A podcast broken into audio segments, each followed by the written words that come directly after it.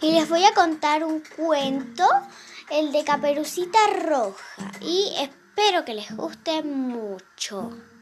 Había una vez una niña que andaba por el bosque y un día su mamá la llamó y dijo, Caperucita, quiero que vayas a casa de la abuelita para darle esta, esta cestita con comidas, porque, ya que ella se siente muy mal.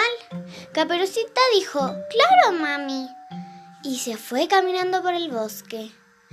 Fue y caminó y caminó. Cruzó el río y encontró al lobo feroz.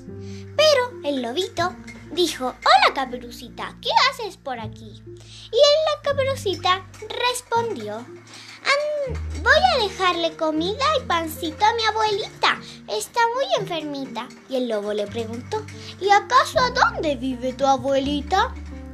Y la niña respondió, vive al otro lado del bosque.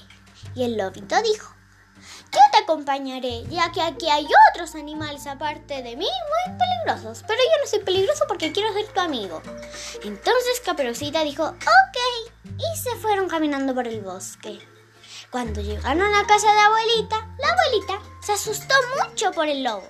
Pero Caperucita le dijo, tranquila abuelita, el lobito es mi amigo.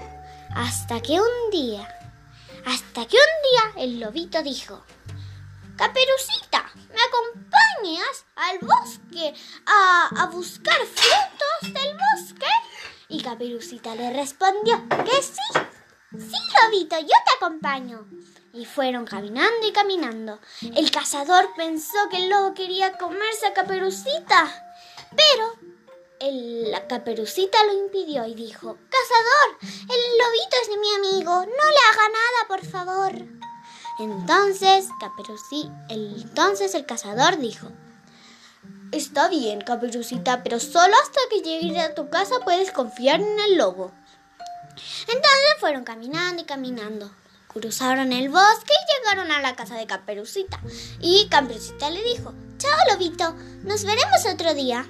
Y así fue como terminó la historia del lobito y Caperucita. Oigan, espero que les haya gustado mucho el cuento. Así que volveré otro día con otro cuentito.